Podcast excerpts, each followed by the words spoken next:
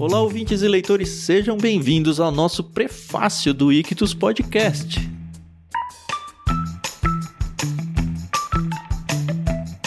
Eu sou Thiago André Monteiro, arroba Vulgutan, estou aqui com a Carol Simão e com um ilustre convidado que não sei nem se dá para chamar de convidado mais, né, da casa, Paulinho De Gaspari. Ah, já abro a geladeira, já ponho o pé em cima da mesa de centro, cara. Já tô em casa.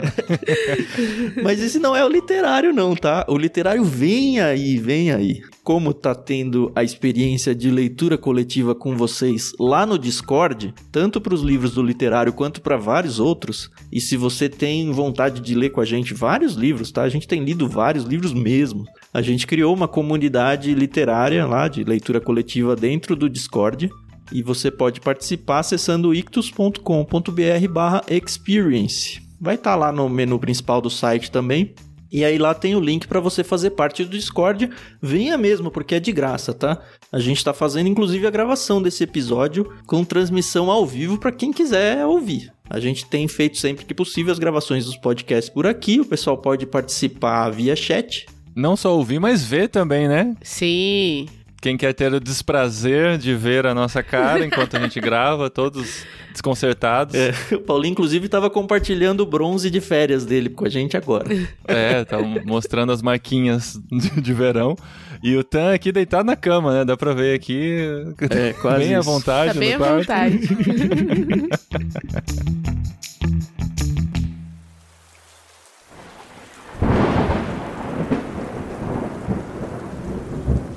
Mas a gente veio aqui por quê? Agora em setembro, a gente vai ler pro literário o livro que já foi divulgado no literário, que eu espero que você já tenha ouvido, né? Acabou de sair aí, tá fresquinha no feed tanto do irmãos.com quanto do Ictus. O livro recém-lançado, é esse? É, exatamente. o livro tá fresquinho.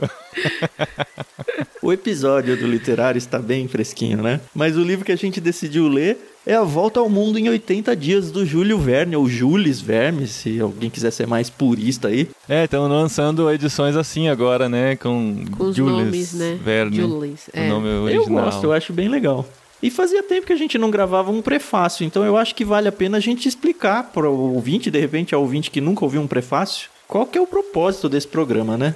O Prefácio, na verdade, é um programa assim onde a gente vai falar um pouco sobre autor e obra, mas sem dar spoilers. É só para você ter aquele gostinho, né, de poxa, quero ler, quero ouvir e livre de spoilers, então tá bem tranquilo para você ouvinte acompanhar a gente.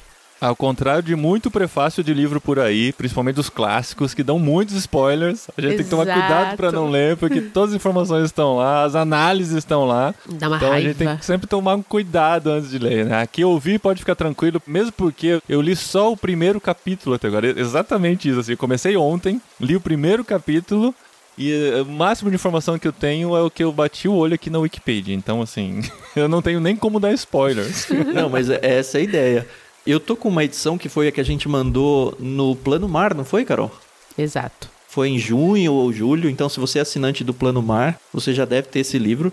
A gente mandou a edição do Clássico Zahar, é uma edição comentada e ilustrada, belíssima, capa dura, tô com ele aqui na minha mão. Só que esse é um livro tão clássico que tem praticamente de tudo quanto é editora. Então tem a edição cara, a edição barata, qualquer uma. E eu acho que ele já está em domínio público, né? Não sei se Ah, é esse o termo sim, exato, sim. mas ele pode ser publicado por qualquer editor. Só a tradução que eu acredito que tenha os direitos autorais. Eles podem reservar os direitos da tradução. Uhum. Mas o livro original pode ser traduzido para quantos idiomas quiser, quantas versões quiser. Tem versões juvenis, que é o livro mais fácil de ler e tal. Uhum.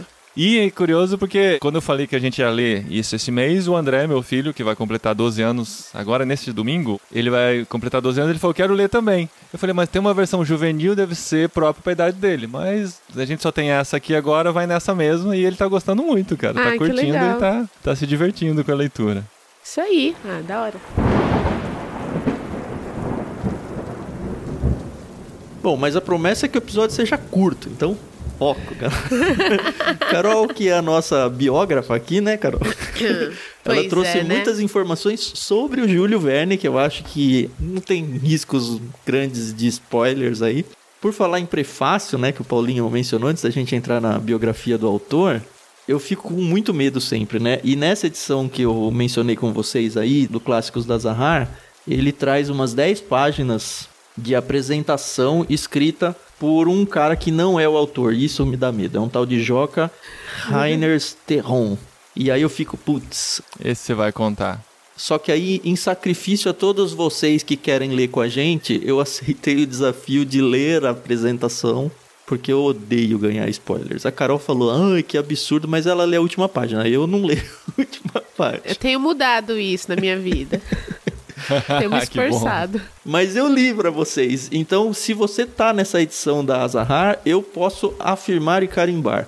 É seguro e é muito bom. Pode ler. Ah, que bom. Ah, legal. Ajuda. Sensacional. É bom quando ajuda, né? Te prepara. O da Zahar, o dos outros eu não tenho a menor ideia, tá? Essa questão de eu ler a última página, ó, o que me fez mudar foi uma fala do Paulinho pra mim. A gente tem um grupo no Telegram, né? E aí eu falei, ah, eu não gosto de assistir trailer de série, nem de filme, eu gosto de ir lá e Isso. ter a experiência, né, nua e crua. E aí o Paulinho falou, mas gosta de ler a última página do livro. É, não. E você falou, é, essas duas colocações suas você colocou no mesmo episódio. Exato. Você falou, ah, eu tenho esse mau hábito de ler a última página, depois em outro momento, mas eu não gosto nem de ver trailer de filme. Eu falei, enfim, é hipocrisia, né, gente? Mas não tem spoiler, vai ler o final do livro. Pois é. Eu tenho me esforçado, assim, ainda não tive sucesso, mas vai acontecer. Vou aprender.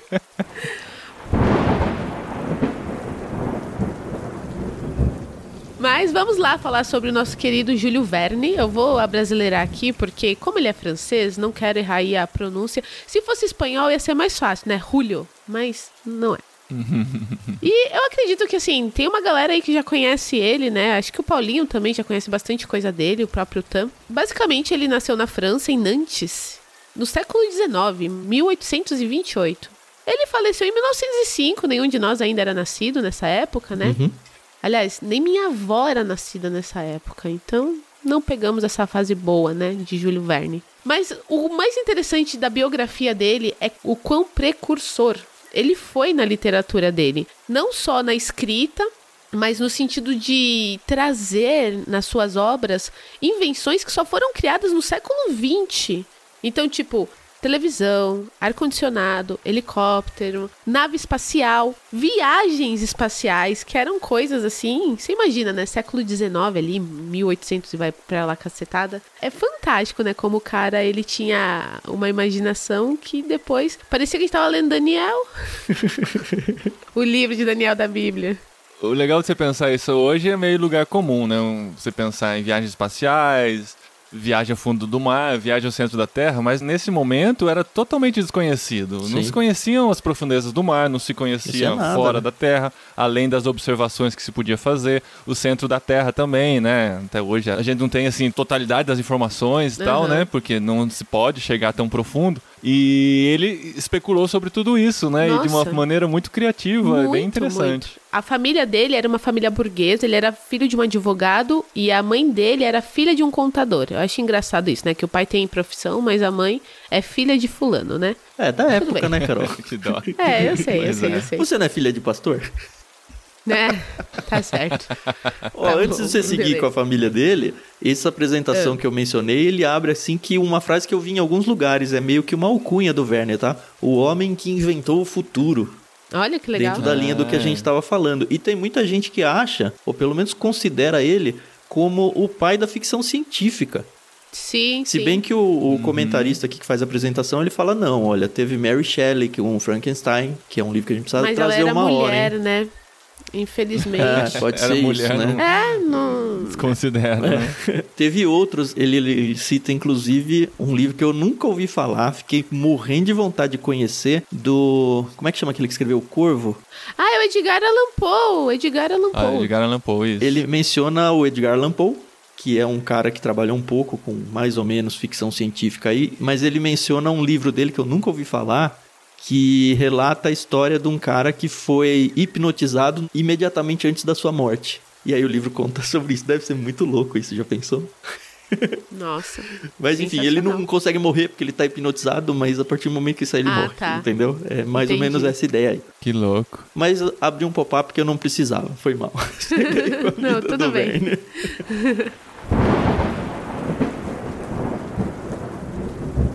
Então o Verne cresceu numa família abastada, então ele nasceu ali em Nantes e foi criado em Nantes. E aí nas férias ele ia para casa de veraneio da família, ele conseguiu estudar em bons colégios, colégios católicos. E aí naquela fase da faculdade ele foi mandado para Paris. Que é o centro literário do mundo, né?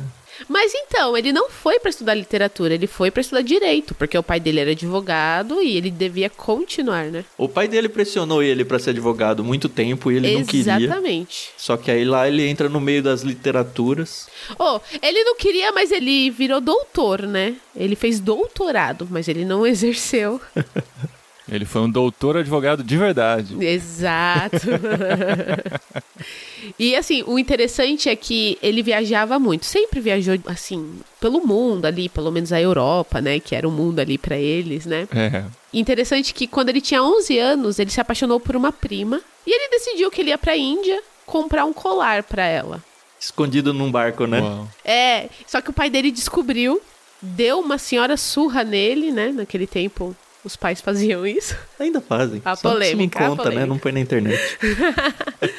E aí ele ficou meio frustrado com essa situação, tal. Mas a prima não gostava dele, né? Nunca rolou nada, Não. né? Tava querendo convencê-la a gostar, né? Com um presente É, através de tão presentes, especial. né? Uhum. Mas aí depois ele se mudou pra Paris, né? Foi fazer a bendita da faculdade que o pai dele queria, tal. E ele começou a publicar sonetos, poemas, ele gostava muito de teatro, ele tentou essa questão da dramaturgia, mas não rolou. É, ele entrou na vida boêmia, né, de Paris, com literatura, com teatro, como a Carol falou. Aliás, na infância dele, e eu acho que muito se deve à infância ao que ele escreveu, a Carol falou, ah, ele teve viagens e tudo, mas ele morava no litoral, então ele tinha muito acesso ao pessoal com barcos, ele via barcos da janela Isso. dele. Então essa ideia de viagens marítimas e histórias, ele se apoiava muito em estivadores, em marujos e essa galera toda. E acaba fazendo ele, né? Não tem jeito. Ah, com certeza. Então, esse conhecimento de viagens, ele vai trazer para a literatura dele, né? Então, isso é muito importante. Lá em 1857, mais ou menos, ele se casa. Ele se casa com uma viúva que já tinha dois filhos. O nome dela, Honorine. Novinha ela, né? É, ela era bem novinha. E já era mãe de dois. E aí eles têm um terceiro filho dela, o primeiro filho dele, né? O Michel. Michel Jean-Pierre Verne. Bem francês, né?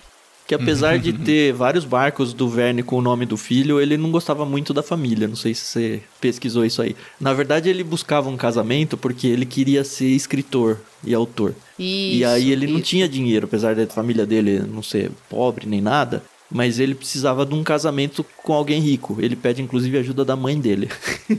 pra, É, então. pra ser alcoviteira, né? E achar uma mulher rica pra ele poder encostar e viver a vida de autor. Uau. Faz parte, né? E conseguiu, Acontece, né? Quem nunca? Ela vai, mas assim, não por amor, eles têm um casamento de fachada em muito pouco tempo. Ele, inclusive, perde o dia de nascimento do Michael porque ele tá numa viagem com um amigo dele. Ele começa a viajar porque o casamento dele já tá em frangalhos. É uma pessoa tudo arrebentada na vida. A gente normalmente coloca esses grandes autores como heróis e pessoas de referência na vida. Não é o caso do Verne, tá? A maioria. A maioria não é assim. Ele também teve muitos problemas com o filho dele, mas isso aí mais pra frente a gente cita. Em 1863, ele lança o primeiro grande sucesso dele, né? Que é Cinco Semanas em um Balão. Sim. E aí o pessoal gosta muito dessa questão da temática de viagens, de exploração.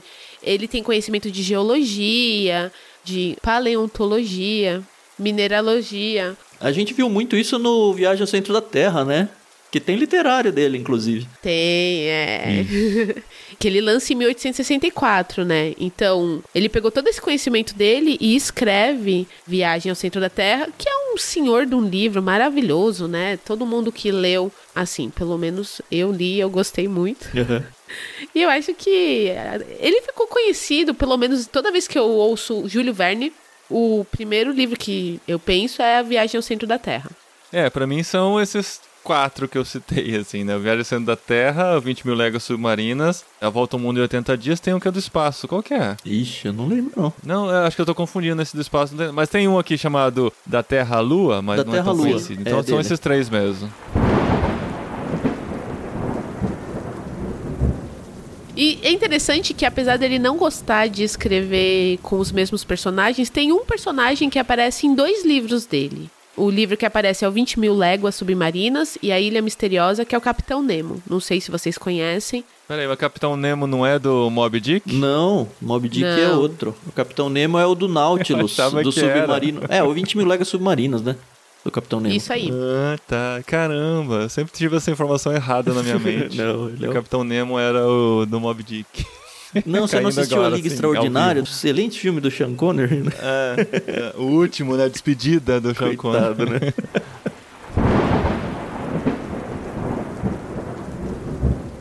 Tem uma coisa legal desses livros deles, é que eles foram originalmente lançados em folhetins, não como livro. Sim. Então as Exato. pessoas acompanhavam como novelas, assim, esperando o próximo capítulo. É legal porque os capítulos eles são relativamente curtos, o que é bom pra gente fazer a leitura também. Então tem boas pausas, né? E as pessoas pegavam a coisa de um jeito que transformavam a história na vida real. No caso da Volta ao Mundo em 80 dias, por exemplo, a gente vai falar um pouquinho sobre o livro mais adiante, mas ele é motivado por uma aposta de que, ah, eu consigo fazer a viagem ao mundo em 80 dias. E as pessoas vão acompanhando a história na vida real através dos folhetins. Inclusive, tem uma bolsa de apostas na Inglaterra que as pessoas que estavam lendo, elas ficaram apostando para dizer ou prever se o personagem que se propôs a fazer a volta ao mundo em 80 dias ia conseguir concluir ou não dentro do prazo da aposta, cara. Muito louco. Caramba. Olha só. Pois é. Isso que eu tava vendo aqui na bibliografia dele, tem livros que foram publicados durante quatro anos, três anos. E eu acho que é por causa disso, né? Os folhetinhos foram sendo lançados e demorou tudo isso pra ele ficar pronto, né? Que curioso. Exatamente. A gente tinha comentado lá atrás que ele não tinha um bom relacionamento com a família, mas não era só com a esposa dele. O Júlio Verne começou a ter problemas com os irmãos, com os sobrinhos, inclusive um sobrinho dele dá um tiro nele, na perna dele. Uau, eu não sabia dessa. não. Isso causou assim problemas seríssimos de saúde pra ele. Aliás, o Júlio Verne, ele era diabético, ele tinha problema de embolia pulmonar. Por várias vezes ele teve crises que o rosto dele ficou paralisado, então ele tinha assim muitos cuidados com a saúde, porque, né, a pessoa tem dinheiro, né, prefere viajar do que se cuidar, mas não julgo. São escolhas. E aí, quando o filho dele cresceu, o Michel, ou o Michael, ou como vocês quiserem chamar, ele começou a ter muitos problemas com o pai. E ele decidiu: Ah, vou cuidar da minha vida, pai. E aí, ele foi embora, ele foi aprender a ser piloto. E aí, o Júlio Verne escreveu um livro. Ó, o filho dele embarca rumo à Índia para ser aprendiz de piloto. E aí, ele lança um capitão de 15 anos.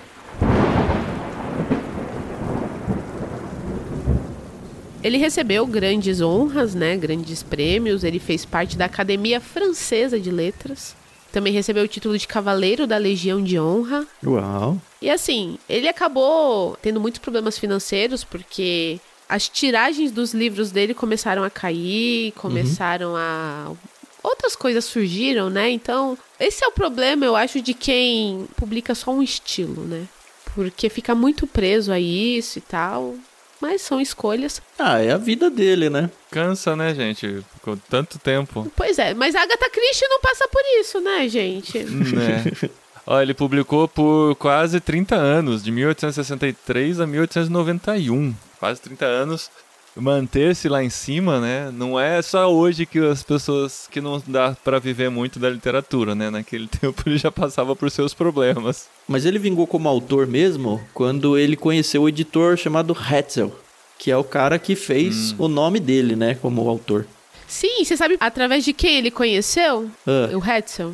Ele conheceu o Hetzel através do Alexandre Dumas, que é autor Uh, do que legal. Conde de Monte Cristo. Então, só Alexandre Dumas, né?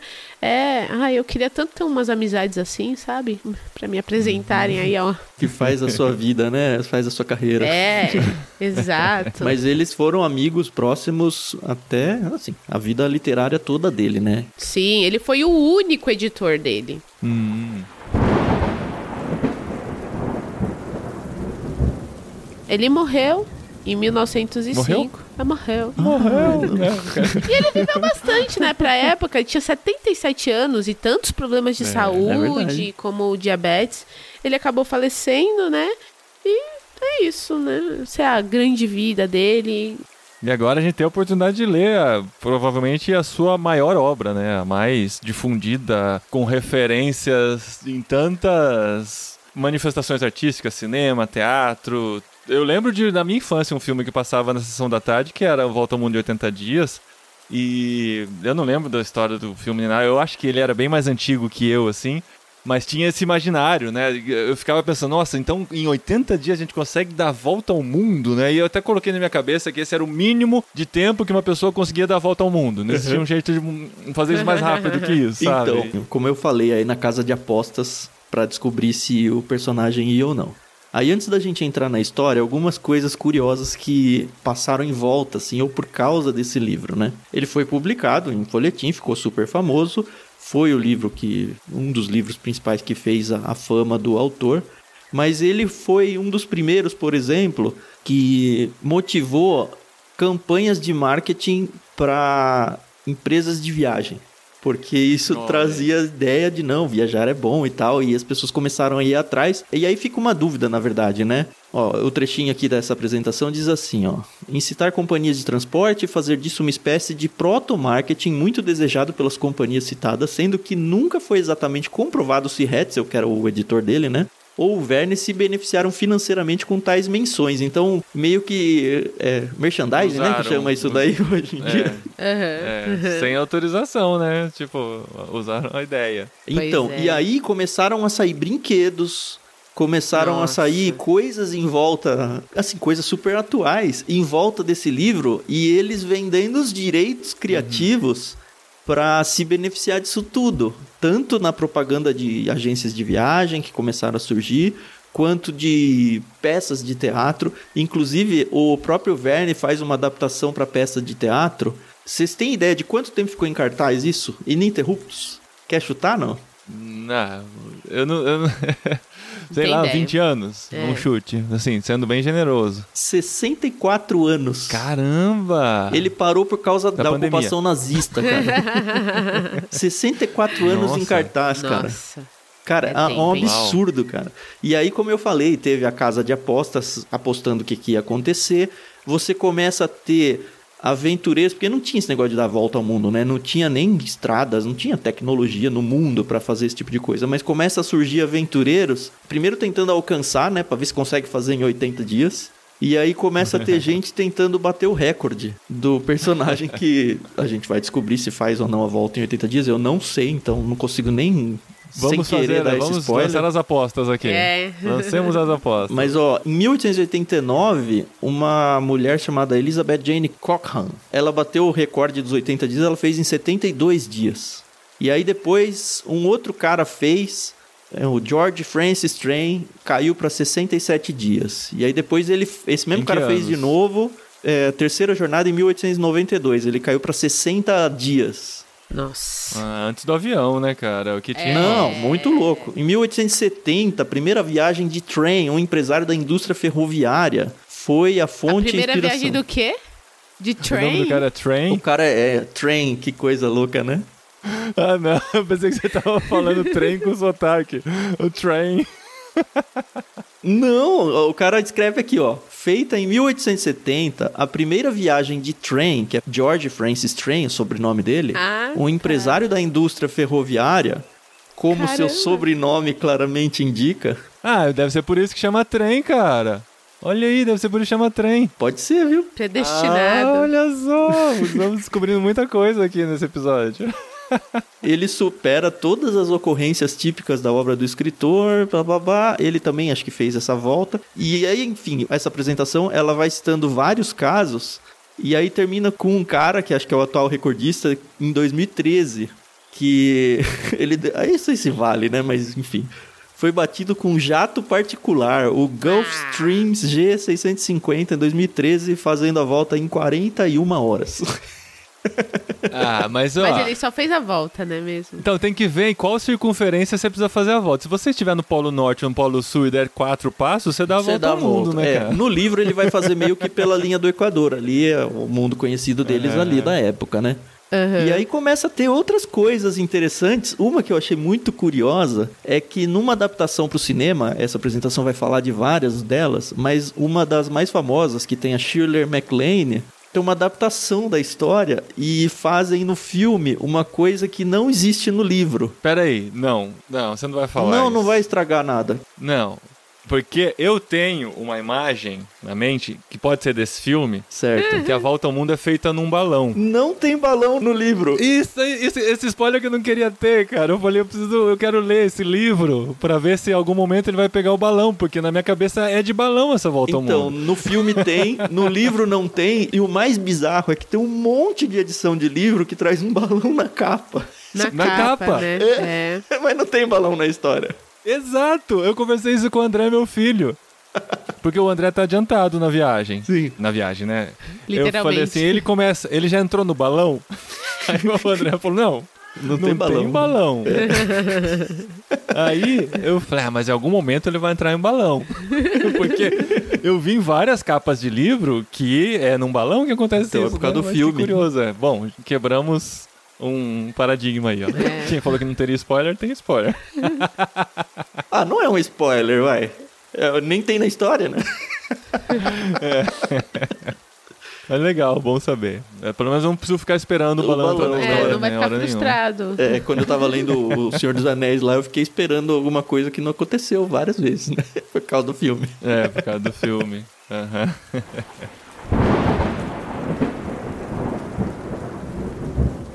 Enfim, a história, assim, ela é muito simples. Tem um cara muito metódico, que é o Phileas Fogg. Ele é um, um cara rico, super metódico, inclusive com muitos pontos de contato com o próprio Júlio Verne, com o jeito metódico de ser do Júlio Verne, que contava os passos da casa dele até o escritório, esse tipo de coisa. Então, é meio que um alter ego dele. E aí, numa das conversas que esse Phileas Fogg tá tendo com os amigos da alta sociedade dele, surge a ideia de fazer uma volta ao mundo. E aí fica aquele bate-papo, né? Não, dá pra fazer em 80 dias, ele fala. Aí todo mundo fala, não, você tá louco, não dá, não sei o quê. E rola então uma aposta com esse cara que aposta toda a fortuna dele, dizendo, não, eu consigo fazer a volta em 80 dias. Ele tem um funcionário recente dele, que eu não sei se eu vou falar certo o nome dele, que é o... Passepartout. É, Passepartout, isso aí. O engraçado é eu li o primeiro capítulo, né? É. Aí ele fala assim que o objetivo dele era perder esse apelido de Passepartout, que significa chave mestra, faz tudo, né? Mas aí quando você pesquisa sobre o livro, ele tá apresentado como Passepartout. Então você já sabe que ele não perdeu esse apelido, né? Esse sobrenome. E aparentemente esse cara é contratado e fica feliz por saber que o Phileas ele é super metódico. Ele fala: ah, eu quero um emprego que eu saiba exatamente o que eu vou fazer todo dia e aquela mesmice da vida. Mas no fim, enfim, ele se envolve com uma viagem ao mundo e não dá nada certo no sentido de que o emprego foi muito longe daquilo que ele queria. Paralelamente, parece que houve um grande roubo num valor muito grande e um investigador, aparentemente por causa de semelhança física, ele confunde o cara que fez o assalto com o Phileas Fogg. E aí ele começa a perseguir o Phileas Fogg nessa viagem em volta ao mundo aí, Caramba. Pra tentar pegar o Phileas Fogg, mas o Phileas Fogg, aparentemente, pelo menos, né, não sei, não tem absolutamente nada a ver com esse roubo. Então, ao mesmo tempo que tem essa questão de viajar ao mundo, e eu acredito que o livro vai apresentar pra gente várias culturas e vários personagens e tudo mais, tem também essa questão do investigador em perseguição a quem tá fazendo a volta, e eu não sei como isso vai se dar, se vai levar pra um lado Agatha Cristiano de tentar desvendar algum tipo de mistério ou não. Eu tô totalmente virgem nisso e eu quero estar. Exatamente. E é só até aí que eu ousei ir, sabe? Eu acho que mais do que isso ia Legal. estragar a coisa.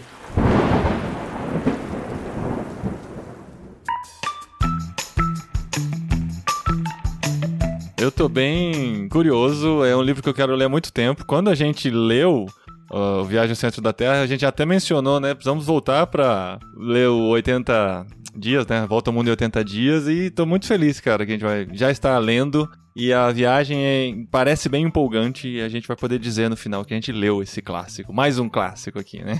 Aí. E pra você que tá ouvindo, fica o convite pra ler com a gente, né? Vem ler junto com a gente no Discord.